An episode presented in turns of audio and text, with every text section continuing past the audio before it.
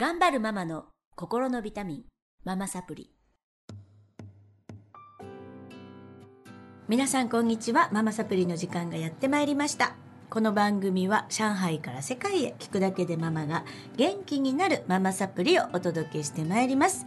えー今日もスタジオの方に思春期のママたちにお集まりいただきまして、えーお悩みをね、なんかあれこれ対談していこうと思っています。よろしくお願いします。お願いします。えーっと思春期といえば受験なんですけど、えー私たちね海外駐在ということもあり、まあ、いつ帰るのかどこに帰るのか、えー母子だけで先に帰るのか、えーっとなんかものすごい難しい。インターに入れるのかローカルの国際部に入れるのか日本人学校なのか公立なのか私立なのか。でね寮に入れるとなると全国にせ選択肢が広がって本当にねあのこれ日本でお聞きいただいてる方もいらっしゃるんですが先生もね全然受験校把握できないっていう、うん。全国どこに行くねんあなたたちはって。うん。だからもう親が、えー資料を持ってきてください。調べてください。地元の教育委員会に問い合わせてくださいっていう風なんですよね。でよしこさんもね今5年生なんですけど。そうなんですよ。うんなんかで悩んでらっしゃいます？そうですね。その悩み、そうですね。上の子が、まあ、あの上海よりも日本がいいって、今2年、もうすぐ丸々2年になるんですけど。やっぱ日本がいいってことあることに言うし、実は私の本心の中でも。やっぱりあの日本の方が子供が伸び伸びできるっていう気持ちは大きくって。ででも中学校まではやっぱりパパを一人に残していくのはやっぱり家族として入れる時間を考えると中学校までは一緒にいたいなって思っていてで高校になったら日本に行くのがいいのかなっておぼろげにぼーっと考えてはいるんですね。でその中でそのさっき言われた本当にもうチョイスがものすごい多岐にわたってて私も別に行こうと思えば日本のどこででも行けるし、うん。子供の学校に合わせて、で帰るタイミングとかねその、まあ、じゃあ中1ぐらいからちょっと日本の高校とか調べ出してとか、うん。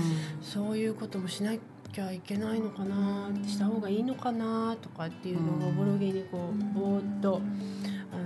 頭の中にあって今あの小学校の説明会とかあのほら毎年来てくださいますよね、日本から高校が。で私あの4年生の頃から12校とか聞きに行って、すごい。それでなんかこう自分の意識が日本と全く違うっていうのがわ海外に住むってこういうことかってこう海外に子供を連れてあの住むっていうことはこういうことかってやっぱり子供の教育のことに対してなんかはって気づかされたんです。よ。日本にいたら。何が違うんですか？ただ日本にいたら、うんうんあの私の意識で私、まあ、全員ではない。私は例えば自分の学区があったりして親家から帰れる範囲で考えますけど、高校はね、うんだけどこっちにいたら例えば私がここに残るんだったら別に家に通える範囲とかも寮っていう選択もあるっていう、じゃあそのどこに入れるかとかも全国北海道から沖縄まで選択肢がある、ちょっと選択優柔不断な私にはものすごい膨大に見えて。ものすごい膨大に見えて、でその中でやっぱりねじゃあ子供が好きなことを私が見つけられてそれを伸ばせて、その方に進むのが一番いいなっていうのは感じてはいるんですよね。そうそういうことを最近考えますね。うん。ちかこさんどうですか？あのちかこ専門家すいません、なんかあのうちの子供も高校受験一応終わっているので。あの先輩として言わせていただこうと思うんですけど、はい。今お話聞いててはい。私が見つけられるかとか、私が決められるかっていう言葉を聞いて、あのいいこと言うねいいこといつも近く専門家先生、先生。あのうちも1年生から4年生まで上海にいて、一旦日本に帰って中2の夏からまた戻ってきた。ん。です。うん。で中2でもちろん上海駐在になった時に、そう2回目に会ったの運動会でね。そうそう二回うちの家の前に住んでて。あ、そうなんです4年までそうあそうなんですか。であのびっくりした。中2の息子に「どうしたい?」って聞いたら「あの俺インター行くわ。上海に行ってインターに行く。だから上海連れてってください」って言うんであの私たちもほぼ中2なんで、だあの主人だけ行かそうかなと思ってたんですけど、じゃあ行くかお,、ね、お兄ちゃんもそうだしって言って来たんですけど、結果としては俺日本の高校に行きたくなったから日本帰るわって言ってもう今帰っちゃってるんですね。なんですけどあのその上海に行くかどうかでどの高校行くか、寮に住むのか、おばあちゃん家に住むのか、もう全部自分でどうぞあの好きに選んでくださいって言ってお母さんどれでもいいからって言ったんですそういうことか。でそうしないとうちの息子の性格的に多分決められたものは絶対全うしないんですよ。で塾もあの行く行き出す時期もどの塾に行くかも、全部自分で体験させて、どれがいいですかって言ったらここに行きます。じゃあそうしてくださいって言って全部決めさせたんで息子としてはもう逃げる余地とか言い訳がないんですね。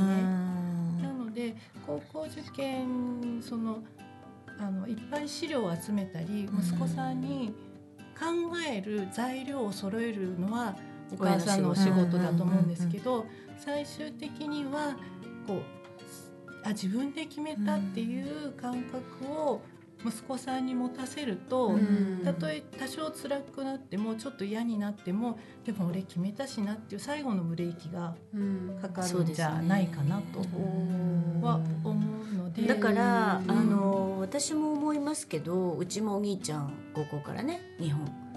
で次男も高校から日本っていう選択を2人してるんですが、あの環境をいろいろこうね千佳子さん言ってたように、えー今ホームページとか、あと学校見学行くとか用意してあげるのはお母さんだと思うけど、最終的にやっぱり選んだところにしか行かないよね。そうですそうです。あと親が選んでも、うん。うちなんか中学受験失敗してますから、親が選んでえーとまあまあそれも本人がそこ受けるって決めて中学受験やって三男。でもうその時点で三男が受かったら母子で帰るって決まってて、もう住むとこも決まっててでもう全部そのように動いてたのに滑ってここにいるっていう私もいるんですね。だから決めてくれるっていうのもある環境が。うん。あの思うなんていうかないいようにしかならない、あの進むようにしかならない、から、あのなんていうのかなお母さんがきあの決めてもうまくいかないね、きっと。うん。なんかあの言い訳の材料を与えると絶対こう全然お母さんのせいじゃないんだけどでもお母さんああ言ったじゃんって最後に絶対言うと思うんですよ。なのでお母さん何も言ってないあなたがするって言ったよねって言うともう本人はもう逃げられないので、そうだ俺がそうかっていうんで、まあ、もう一遍チャレンジするか、もしくはこうしたいっていう別の希望を出してくるか、主体的にしてくれるんじゃないかなっていうのは願ってるんですけどだからどうですかね見守る感じうん。な。んかそのようになっていくと。思う。うん。なるほど。結構やっぱ中学3年生になると親が思ってるよりすごいいろんなこと考えてる、あと学校からもいろいろ聞いてくるし。ものすごく大人だと思います。でうなんか、うんあの私今思いますけどなんかなんだかんだでうちも3年で帰るって言ってて、うん。えっと長男も地元のねあの高校に戻るとかってほざいてきたんですけど、なんかこんな風になっちゃって、だけどあのやっぱり選択肢が豊富っていう意味では、いい面もたくさんあるので、あのそこを利用して、あの日本の子たちとそれは違って大きくやっぱりメリットだと思うんですよね。あのデメリットもたくさんあるんだけどね、うんお母さんしんどいっていうのもあるし。だけどあの多分ね導かれるように導かれていくんだと思います。全然私うちも中二の時に思ってた学校と一学期三年生の一学期に思ってた学校と全く違う。もんね。でもいきなりやってくるよねいきなりでもやっぱり自分が行きたい学校選んで選んででもその中国日本にあ中国まあこの上海、この上海にいたらほら日本の学校をどれを例えば息子に提供するかっていうのお母さんチョイスになるじゃない、でもお母さんが持ってきたものしか子供は触れられないじゃない、でそのプレッシャーが大きい。あわかります。うん、で私のそうだからもちろん決めるのは息子なんだけれども、でも学校にも、うん。あのちゃんと、うん。その資料が揃ったところがあるから、ん。自分でも見に行けるっていうのは、うん。それは言い言い訳ははできない風にしたらいいんだよね。学校でもうんちゃんとあるよねって、この上海の学校でもそうあの日本人学校に、うん。あの螺旋階段上がったところにん。全部の資料、まあ、ほとんどの全国の資料があるから全国の高校の。そう。すごい、うん。そうだよね、知インターネットで自分で調調べれるし。べることができるし。ああそうかそうかそうか、今ぐらいから自分で行きたい方向を、うん。お母さんじゃなくて子供言ってきてごらん。そうそう、ううんん、見てきたらっていう感じで、ちょっと覗いてきたらぐらいのやつで、うん。多分お友達同士で全然あの県住んでる場所が違う子でうん。も、そうそうそう。あそこの学校いいって聞いたんだけど、うん。寮あるかなとか、うん。多分興味を持つと、うん。とことん自分であこんなことまでできるのかっていうぐらい調べられる、と思います小学校の時代ああの時期は別、うん早すぎるから、うんうんあの小学あの中学校の、一年生の終わりぐらいでも全然いいと思う。私ちょっと聞きたいんだけどね、はい。あの私が今思い出したんだけど、ん。自分が高校受験した時に、はい。あんまり考えずになんか周りの友達、うん。さっきも言ったあの、うんいいよみたいな、うん。でちょっと仲いい友達がそこに行くと。うんうん。で私はだからそんなに考えてこなかったのね、その受受験を。で友達そこに「じゃあ私もそうしようかな」ぐらいなうんすごい感覚だったのね。ううんん。そうでもなんかすごいうんねこう息子に考えさせてなんかこう決めさせるっていう。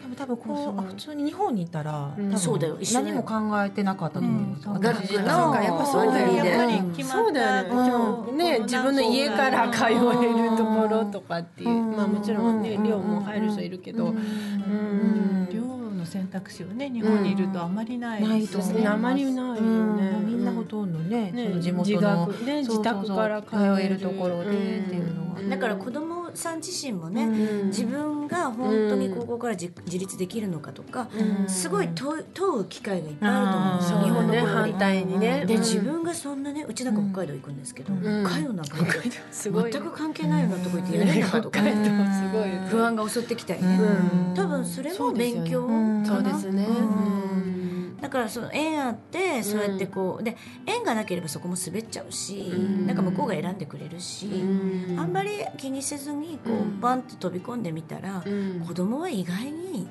成長するかな、うん。なんか子供は一回学校に実際行ってみると、ん。ここ俺に合ってあないとかあ結構ねうん。判断するそうのなんだ本能的にここ違うと思う。とか、そうやったそうやった。ここはいいと思うとかそれが結構親と真逆だったりするんですけど、うんまあそういう時は子供のね意見を尊重するよね。うんでもその帰国やっぱり帰国した時にしかね、うん。その見に行かないから、うんやっぱりいくつか絞って、うん事前にそうそうそうそう。こことここ見に行ってみようかっていう感じで。うんそうですね。でそう全国はちょっと難しい。ねでしょ？寮とかだよね。そうそう。ちょっと何個ぐらい皆さん見に行ったうちはね決めてから見に行ったんです、あの決めたのはもう本当パンフレットだけ、うんで見て彼はとにかくその一人自立をしたいと。ほもう寮には寮の学校にしか行かないと、う。うんでその中で選んでなんかわかんないけどここがいいと思